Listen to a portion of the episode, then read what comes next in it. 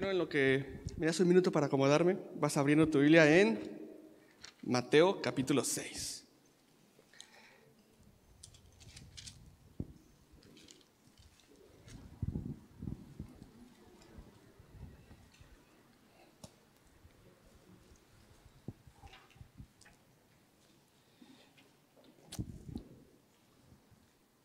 Y vamos a estar considerando Mateo capítulo 6, pero antes de empezar a leer, ¿te parece si ponemos este tiempo en manos del Señor? Acompáñame a orar. Señor, tu palabra es viva y eficaz y mucho más cortante que cualquier espada de dos filos, Señor.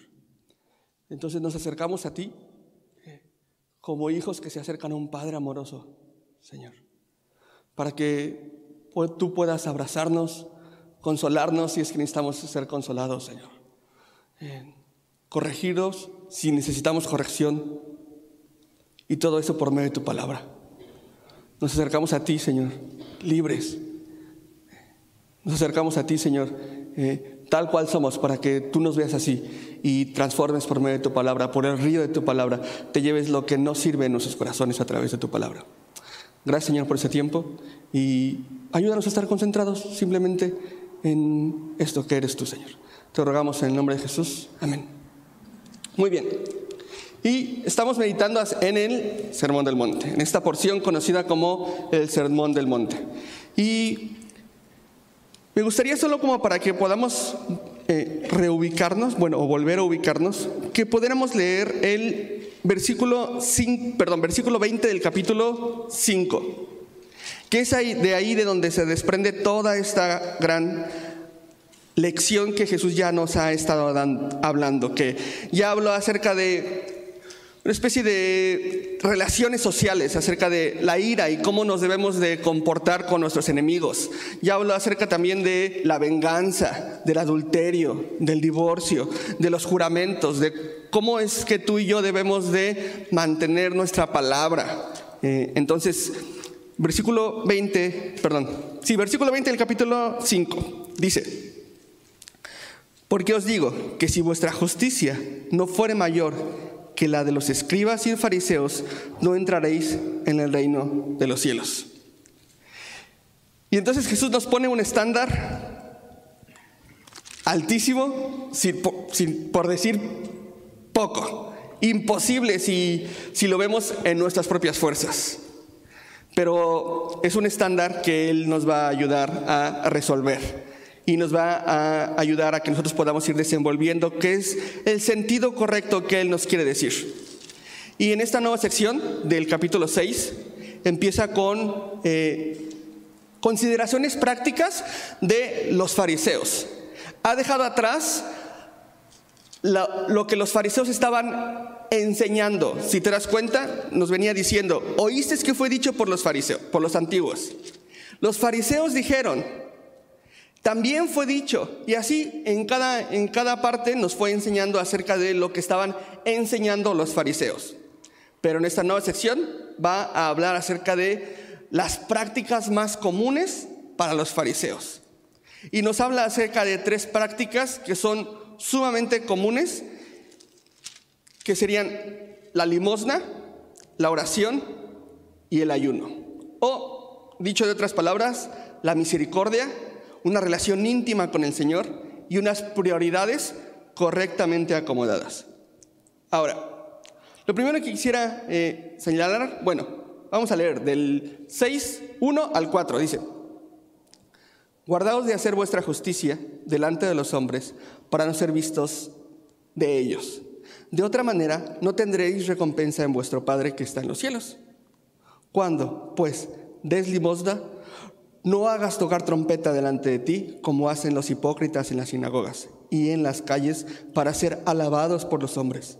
De cierto os digo que ya tienen su recompensa. Mas cuando tú des limosna, no sepa tu izquierda lo que hace tu derecha para que sea tu limosna en secreto y tu Padre que ve en lo secreto te recompensará en público. Ahora, Jesús no se está refiriendo a una limosna como lo conocemos en este momento de nuestros diezmos y ofrendas.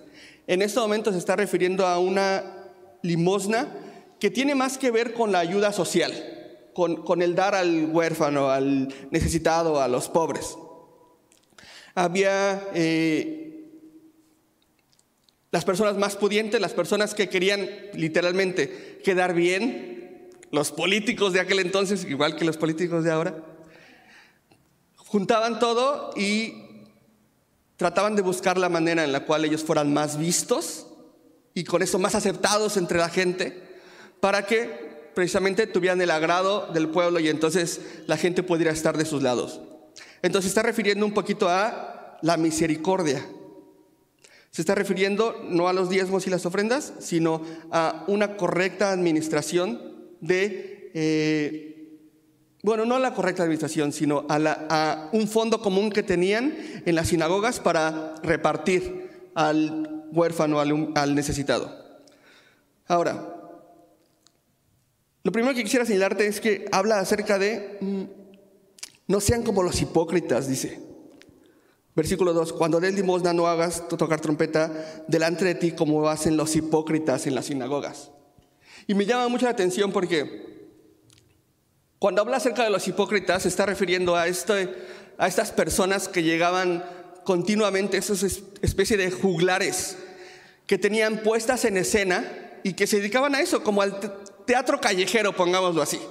Entonces iban de poblado en poblado, y de ahí viene la palabra eh, eh, sincero, iban, tenían una mesa en la parte de atrás del escenario con varios tipos de caras hechos de cera. Entonces cuando se la quitaban decían que estaban sinceros, ¿no? Sin una cara este, que pudiera aparentar otra cosa. Entonces está Hipócrita se refiere a estas personas que de repente se ponen una cara con una persona y después están ejemplificando un papel. No están viviendo sus propias vidas, sino están ejemplificando un papel. Y entonces lo que dice, no toques trompeta delante de ti como, hacen los hipócritas. Los que están jugando un papel como los que lo hacen en la sinagoga y en las calles. ¿Para qué? Para ser alabados por los hombres. Ahora, de ninguna manera Jesús está criticando el hecho de dar, de ayudar. Si te das cuenta, no hay crítica alguna respecto a eso. Es más, lo primero que podemos notar es que Jesús está dando por sentado que los que son discípulos lo están haciendo. Jesús está más bien atacando el corazón y como ya lo ha venido haciendo durante el Sermón del Monte, está atacando el corazón o la motivación con la que puede hacerse este tipo de cosas. ¿Y cuál es la motivación para hacer esto con una actitud hipócrita? Para ser vistos. Para ser vistos. ¿No te ha pasado que cuando conoces a alguien en persona es bien diferente que, la foto que tenía de perfil en su WhatsApp. Porque tiene de repente varios perfiles y, de repente no se parecen, son, diferentes, son diferentes. Se pusieron ahí un filtrito, se echaron una manita de gato, todo, ¿no? Pero más o menos este tipo de actitud tú y yo podemos estar viviendo no solo delante del Señor, sino delante de las personas, con la forma en la cual estamos eh, o podemos tú y yo, simplemente como la otra vez que fuimos a, a la casa de los migrantes. Todos íbamos con una actitud de que el Señor sea glorificado a través de esto. Pero ¿qué tal si en nuestro corazón había la actitud de, ay, para que me vean, ahorita voy a subir una foto una Insta Story para que vean mis amigos qué buena persona, qué calidad de persona soy. Chulada. A eso se está refiriendo, a no vivir vidas hipócritas. Y esto es, creo que más en este momento que en aquel es mucho más fácil vivir. Cuando subes tu, tu versículo, ¿verdad? En la mañana, así, bien, bien pegador, ni oraste, ni pasaste tiempo con el Señor, ni nada, pero tú ya subiste tu versículo. Ni hiciste tu devocional, ni compartes el Evangelio, ni nada, pero tú ya subiste tu versículo. Ah, no manches, ese hermano es bien espiritual. Y entonces el corazón con el que las personas o con el que tú y yo y los fariseos podemos llegar a hacer las cosas es lo que está criticando Jesús, no el hecho de dar. Esa es la primera, pongamos así, disciplina que está, eh, que podemos ver en esta sección. Y después, la segunda parte, a partir del versículo 5, dice, y cuando ores, no seas nuevamente como los hipócritas. ¿Por qué? Porque ellos aman orar en pie en las sinagogas y en las esquinas de las calles. ¿Para qué? Para ser vistos de los hombres. De cierto os digo que ya tienen su recompensa. Y es la segunda ocasión que nos habla acerca de una recompensa efímera. Una recompensa que no tiene nada que ver con algo eterno. Una recompensa muy, muy de este mundo. Y eso es precisamente lo que está criticando, lo que está apuntando el Señor, lo que está apuntando Jesús que tú y yo tenemos que dejar de ver lo que está pasando aquí nada más para apuntar hacia algo eterno. Porque dice, ya tienen su recompensa. ¿Cuál es la recompensa? Ser vistos. ¿Y qué es lo que estaba pasando? Es que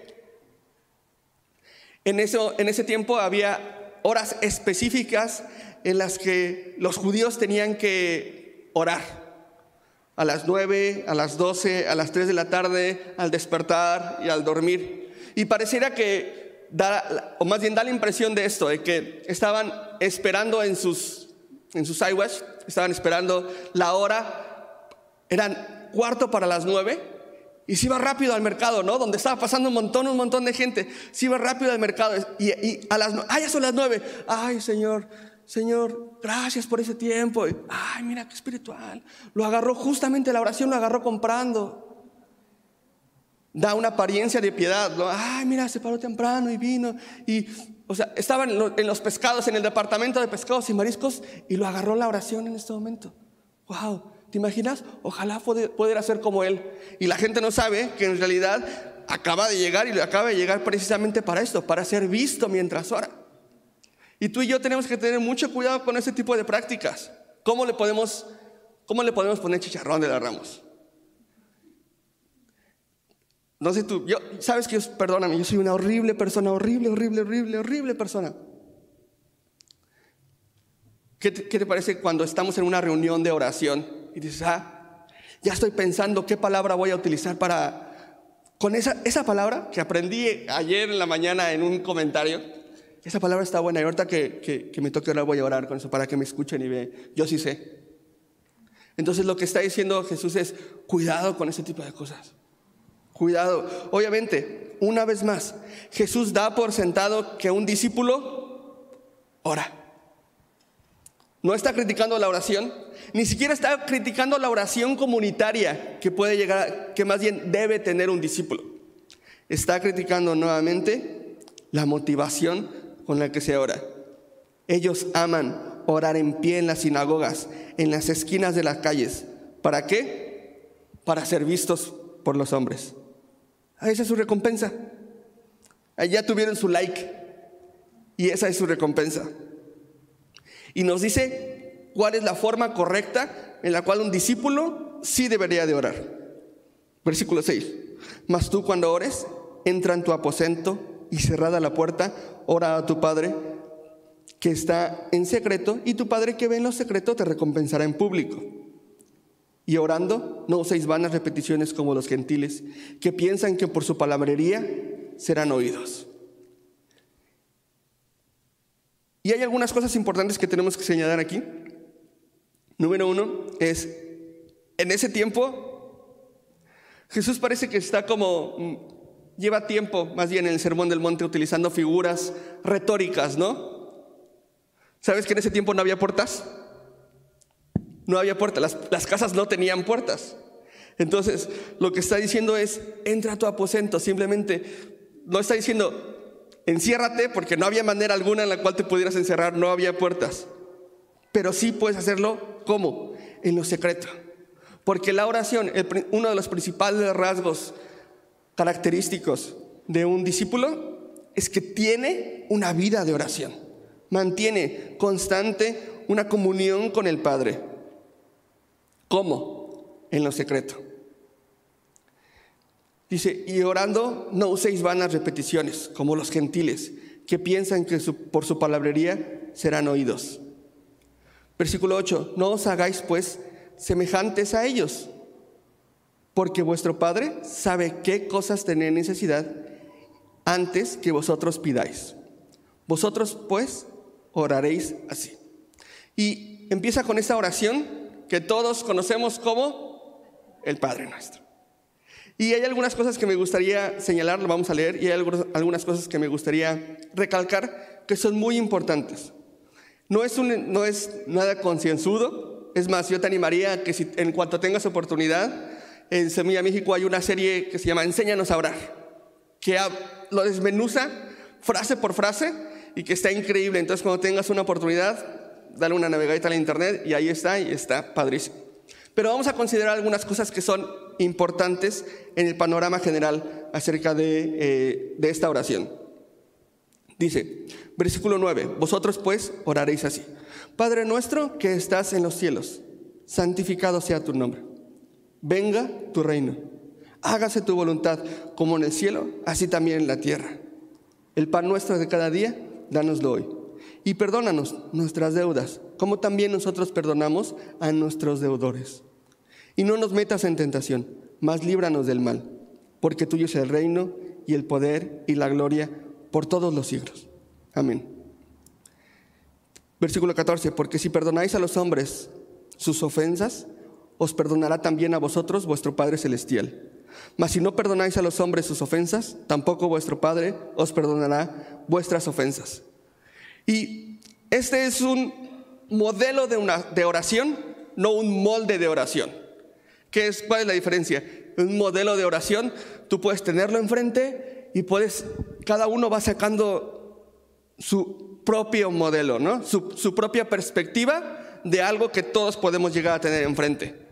Pero si tenemos un molde y derramamos algo dentro de este molde, todos vamos a tener lo mismo exactamente lo mismo. Y es precisamente lo que Jesús está diciendo, no hagan eso, porque eso era precisamente lo que estaban haciendo los gentiles. Estaban repite y repite y repite. Ahora, Jesús no está criticando la repetición, nuevamente. Es más, ¿cuántos ya cruzaron navegantes? ¿Qué tienes que hacer para aprenderte tus versículos? lo repites una y otra y otra vez. Jesús no está condenando la repetición de, su palabra, definitivamente. ¿Qué está diciendo? No lo hagas para verte espiritual, ¿no? No lo hagas para que otros digan, ay, órale, sabe muchos versos, ¿no? Ay, sí, mira, está súper al tiro con sus versos, ¿no? Y tú aquí, sí, para que vean que yo sí me pongo chido, para que vean que yo sí me sé, yo sí me sé todos, todos mis versículos de navegantes. Ahora, hay algunas cosas que son importantes señalar dentro de esto, que lo incluye. Número uno, incluye adoración. Este molde que nos está dando, perdón, este modelo que nos está dando, incluye adoración. ¿De qué manera incluye a la adoración? Versículo 9 dice, Padre nuestro que estás en los cielos, santificado sea tu nombre. Está reconociendo quién es y dónde habita. Y no solo eso, sino que al reconocer en dónde habita, está poniendo a cada uno en, el lugar que le corresponde. El Señor en su trono magnífico y nosotros aquí en la tierra. Otro rasgo importante que podemos señalar es que este eh, modelo de oración incluye la intercesión. La intercesión. Es decir, pide, ruega que se haga la voluntad de Dios en la vida de otros. Dice, venga tu reino, hágase tu voluntad, como en el cielo, así también en la tierra. Y dime si no es esto pedir algo bueno. Esto es una forma de intercesión, es una forma, todos quisiéramos que el cielo estuviera aquí en la tierra, que Jesús estuviera entre nosotros. Y todos creo que tenemos peticiones para con otras personas. Es decir, Señor, te rogamos que hagas tu voluntad en esto. Y esta es la forma correcta en la cual tú y yo debemos de acercarnos ante esto, rogando que el Señor haga su voluntad.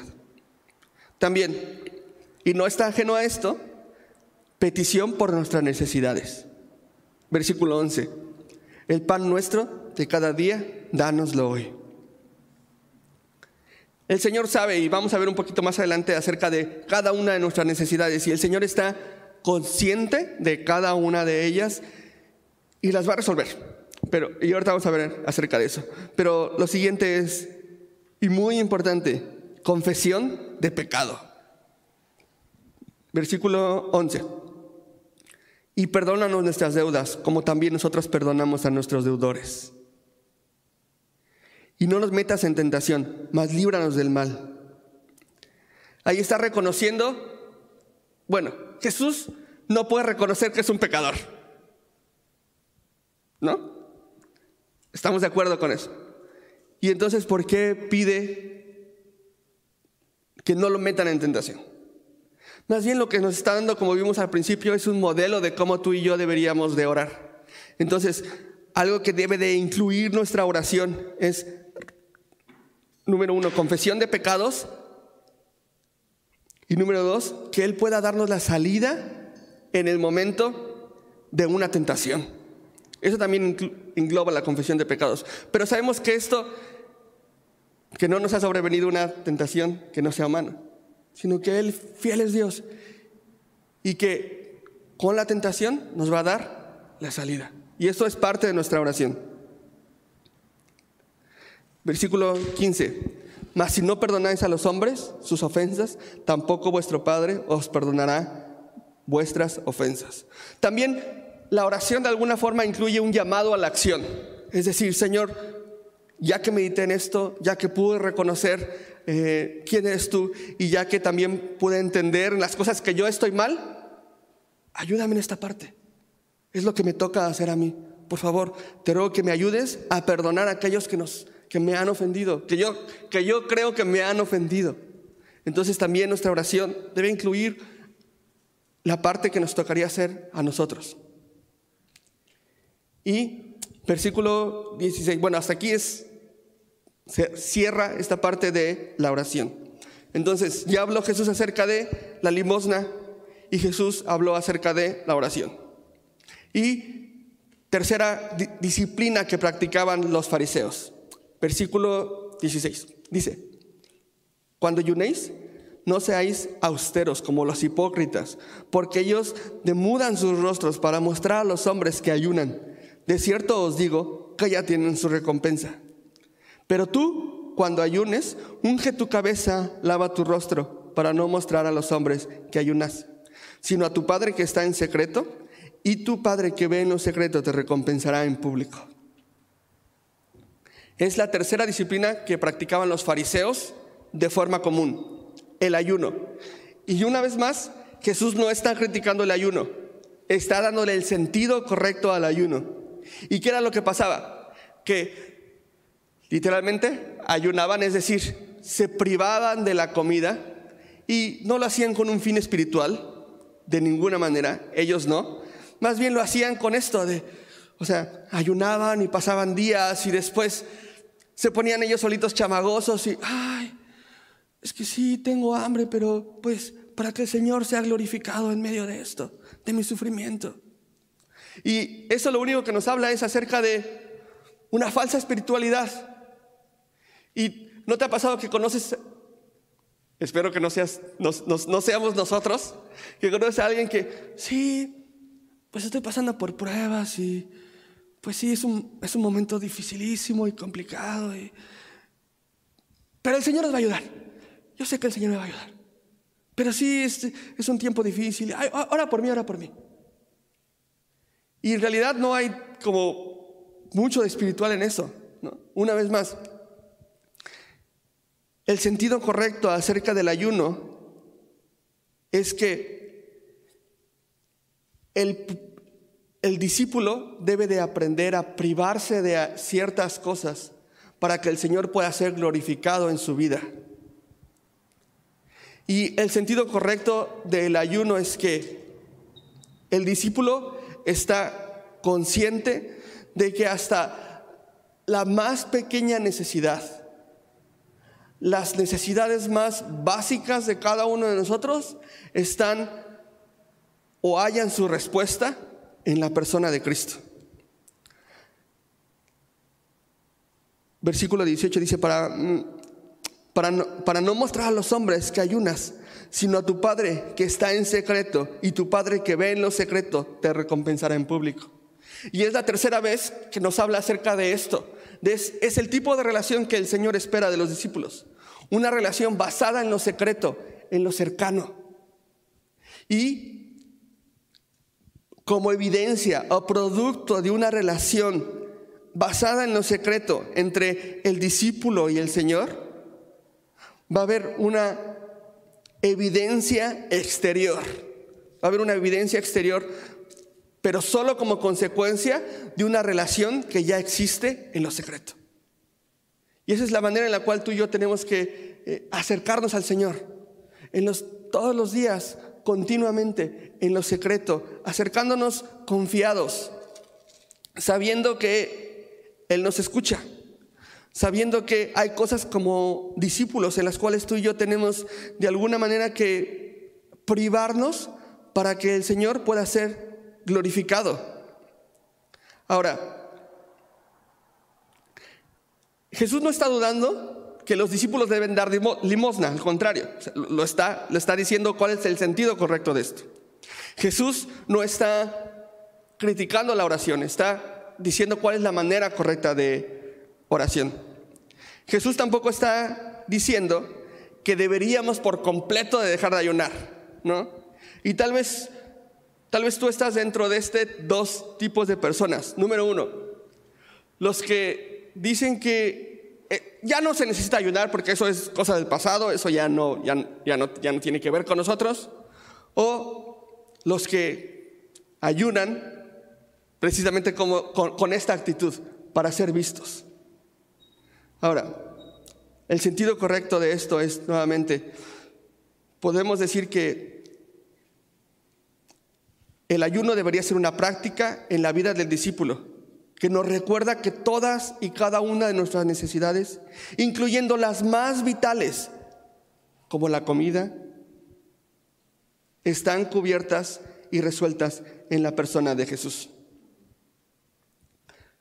Y en resumen, podemos decir que cualquiera que presuma de esta sección, que cualquiera que presuma una espiritualidad o anuncie sus disciplinas espirituales con el fin simple de ser visto por los hombres o para ganar un aplauso o para ganar un like, ya tiene su recompensa. Es decir, va a perder el propósito fundamental de cada una de estas disciplinas, de la ayuda al necesitado, de la oración, y del ayuno por una recompensa banal o efímera.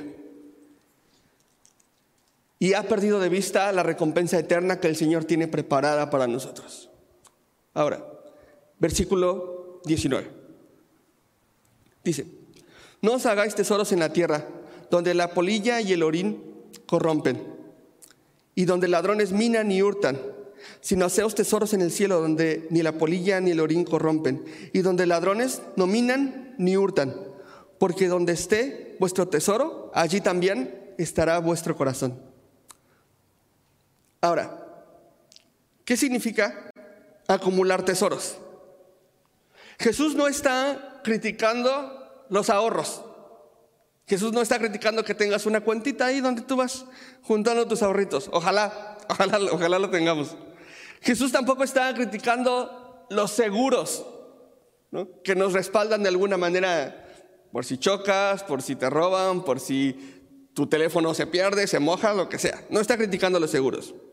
Tampoco está criticando la planeación, que tú, que tú tengas algo por cualquier imprevisto. No está criticando eso.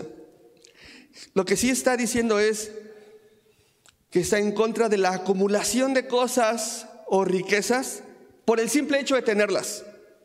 Por el simple hecho de tenerlas. ¿No has visto alguna vez estos artículos que dicen que si Elon Musk diera de comer un sándwich a cada persona en la humanidad, entonces cada persona en la humanidad podría comer cinco años? Y lo compara como de esa manera, ¿no? como una distribución equitativa. Jesús tampoco está siendo comunista. Lo que sí está diciendo es, no hay ningún sentido. ¿Cuál es el propósito en la acumulación vana de riquezas? ¿Para qué?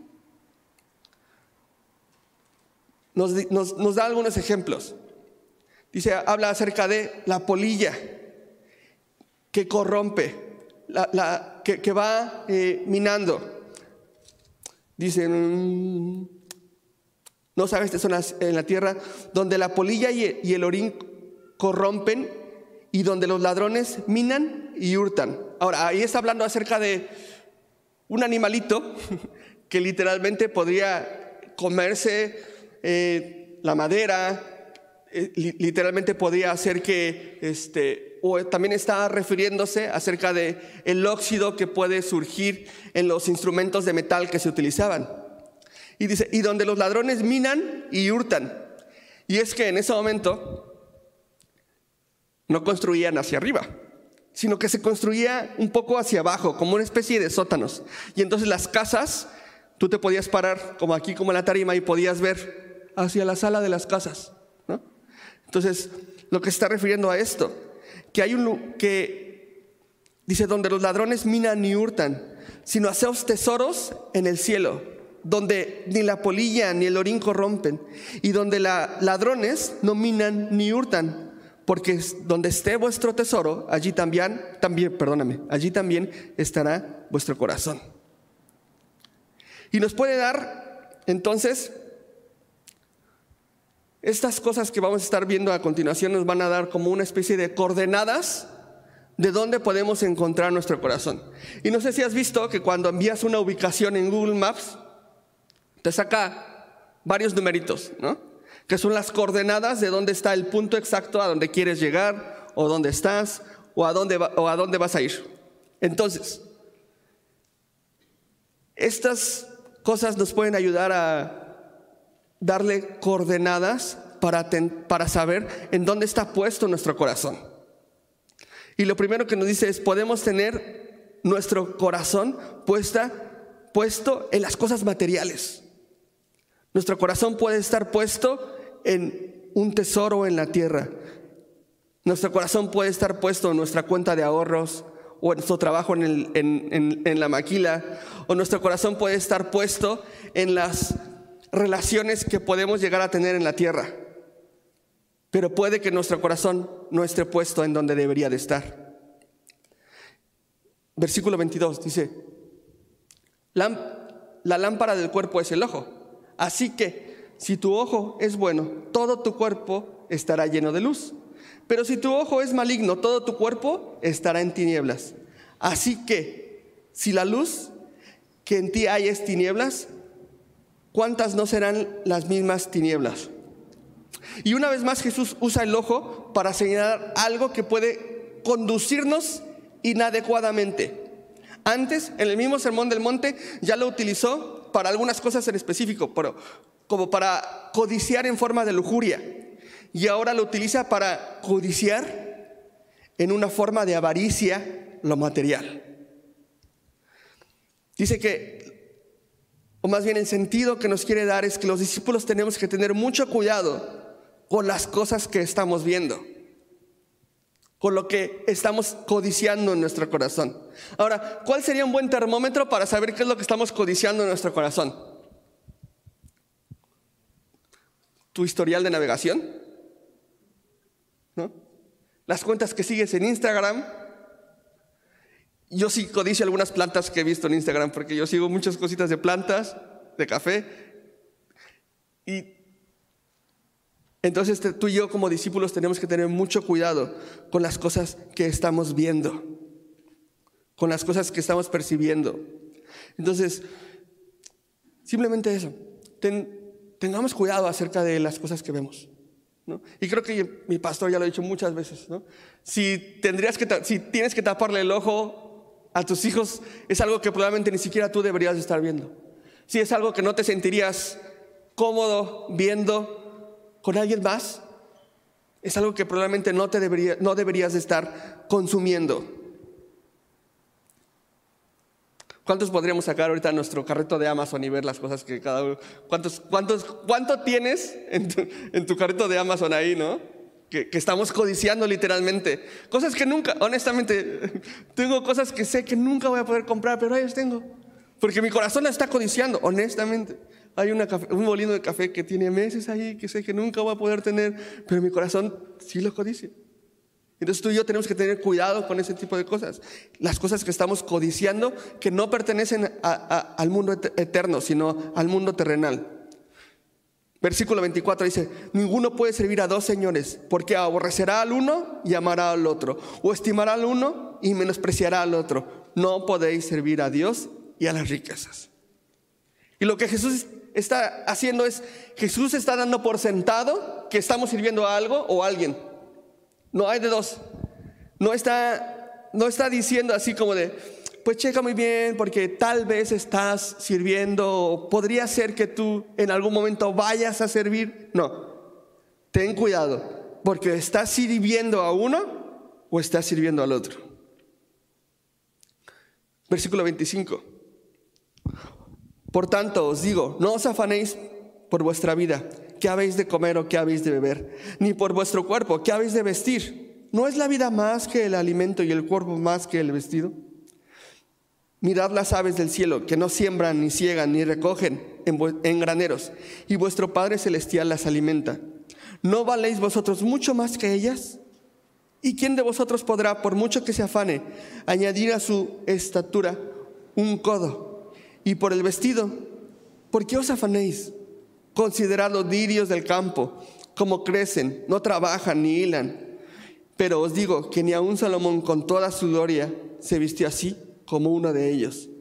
Y si la hierba del campo que es hoy es, perdón, que hoy es, mañana se echa en el horno, Dios la viste así. ¿No hará mucho más a vosotros, hombres de poca fe? Y esta, esta sección habla acerca de algo muy importante, la ansiedad, el afán lo que nos mantiene ansiosos. Y la ansiedad dice que es básicamente, de manera muy breve, la ansiedad es un mecanismo defensivo, es un sistema que alerta al cuerpo de situaciones que considera amenazantes o peligrosas. Y se desarrolla cuando el hombre o la persona siente que se obstaculiza algún proyecto o deseo. Y dice, el ser humano desea lo que no tiene y quiere conservar lo que ha ganado. Eso no es nada religioso, esto es un artículo de una revista que habla acerca de la ansiedad. Te lo voy a repetir, el ser humano desea lo que no tiene y quiere conservar lo que ha conseguido. Y Jesús lo que nos dice es, en esta sección nos habla acerca de la ansiedad, de, de, de los afanes que pueden llegar a alterar no solo nuestros corazones, sino nuestros cuerpos por completo. Ahora dice que debido al anterior, a que nuestro corazón puede llegar a desenfocarse de las cosas que no son correctas, es decir, ha dejado de buscar, ha dejado, hemos permitido que nuestro tesoro ya no esté en el cielo, sino lo trasladamos a un mundo terrenal. Como consecuencia viene la ansiedad. Como consecuencia, entonces tú y yo nos empezamos a, ay, ¿y si sí? Ay, ¿y luego qué va a pasar? Ay, ¿y ahora qué vamos a hacer? Quiere decir que para aquellos que confiamos en Jesús, debemos depositar toda nuestra confianza en Él. ¿Por qué? Porque lo peor que podría pasar sería que muriéramos. Es lo peor que puede pasar, ¿te das cuenta? Lo peor que puede pasar es que moramos. Sí, está bien dicho. Que muramos, sí. Lo peor que puede pasar es que muramos. ¿Y qué dice Pablo acerca de esto? Si tú y yo llegamos a morir con Cristo, de ninguna manera es pérdida, es una ganancia. Entonces, si lo peor que puede pasar es que muramos y es una ganancia, ¿qué podría preocuparnos o qué debería preocuparnos o en qué deberíamos consumir nuestro afán? En nada. Los discípulos deberíamos estar enfocados, toda nuestra fuerza, toda nuestra mente, toda nuestra fuerza, toda nuestra alma debería estar depositada en cumplir y agradar a nuestro Señor. Ahora, ¿por qué? Porque dice versículo 26, porque la ansiedad no la necesitamos. Dicen, miren las aves del cielo que no siembran ni ciegan ni recogen en graneros y vuestro Padre Celestial las alimenta. ¿No valéis vosotros mucho más que ellas? No necesitamos estar ansiosos, no necesitamos estar preocupados. Versículo 27, es inútil preocuparse. ¿Y quién de vosotros podrá, por mucho que se afane, añadir a su estatura un codo? Porque honestamente, cuando te pones si te pones un poco introspectivo y anotas y sacas tu teléfono y empiezas a anotar las cosas que realmente te preocupan, ¿cuántas de esas cosas que te preocupan realmente tú puedes controlar? Exactamente. Ninguna. Estoy seguro que ninguna. Tal vez el cuidado de tus hijos como observante. Ahora, lo que Jesús, Jesús no está de ninguna manera diciendo, Mañana ya no vais a trabajar porque ya no te tienes que afanar y yo me voy a... Para nada, al contrario, está poniendo un ejemplo de las aves, que no siembran ni ciegan ni recogen en graneros. Y nuestro Padre Celestial las alimenta. Pero tienen el trabajo de ir y buscar y conseguir los granitos y regresárselos a sus hijos y alimentar a sus familias, por supuesto. No estamos diciendo que no hay que hacer eso. Hagamos eso, al contrario. Es el ejemplo que el Señor nos pone. Tengamos todos un nidito bien bonito, esforcémonos porque esté bonito nuestro nido, nuestra casa. Eh, alimentemos nuestros, como hombres tenemos la obligación de proveer a nuestras familias, a nuestras casas. Ahora, otro factor que pone en el versículo 30 es que el afán o la ansiedad es un sinónimo de falta de fe. Dice, y si la hierba del campo aquí hoy es y mañana se echa en el horno, Dios la viste, ¿no hará mucho más con vosotros, hombres de poca fe? Dios sabe perfectamente que tenemos necesidades. En el versículo 32 lo vemos. Porque los gentiles buscan todas estas cosas, pero vuestro Padre Celestial, ¿qué dice? Sabe que tienen necesidad de todas estas cosas. ¿Las necesitamos? ¿Y el Señor está consciente de eso? Definitivamente. ¿Sabe que necesitamos ropa hoy? ¿Necesitamos ropa abrigadita para el frío? ¿Lo sabe que, que, lo necesitamos? Pero ¿qué es, lo, ¿qué es lo que nos está diciendo ante esto? Y estos dos últimos versículos son eh, cruciales para nosotros. Porque de esto podemos aprender, un, bueno, podemos ver algunas cosas. Versículo 33 dice, mas buscad primeramente el reino de Dios y su justicia y todas esas cosas os serán añadidas.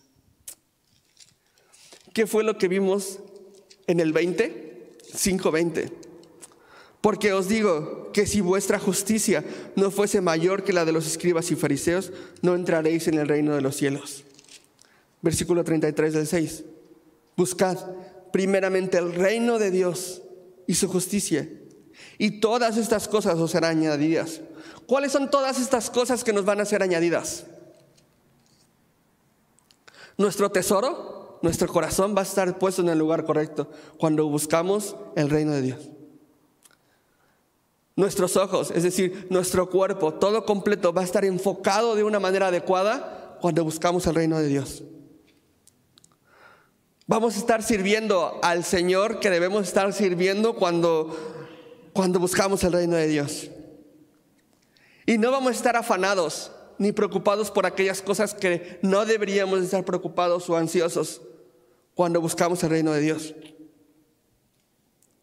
¿Y de qué manera, cuál, de qué manera o cuál es la forma correcta en la cual tú y yo debemos de buscar el reino de Dios el día de hoy? Por medio de su palabra. Es la mejor manera en la cual tú y yo debemos de, buscar el reino de Dios. Como lo vimos antes en las primeras tres secciones. ¿De qué manera? En lo secreto, con una comunión secreta, sencilla, sin palabrería, pero sí cercana y constante, es la forma en la cual tú y yo debemos de buscar el reino de Dios y su justicia. ¿Y qué dice? Y todas estas cosas, es decir, todas nuestras necesidades más profundas nos serán dadas. Así que no os afanéis por el día de mañana, porque el día de mañana traerá su propio afán. Basta cada día su propio mal.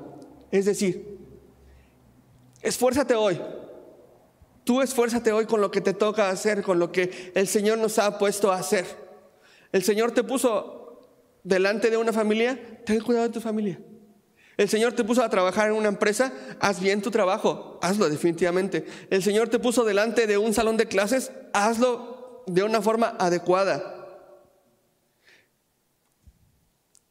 Pero hazlo con la mentalidad de glorificar al Señor, con la mentalidad, no con la mentalidad de los fariseos de que hacen las cosas para ser vistos por los hombres, sino con la, con la mentalidad y con el corazón puesto en el lugar correcto en Jesús. Así que básicamente este es el capítulo 6, que nos enseña a estas disciplinas espirituales, llevarlas en lo secreto.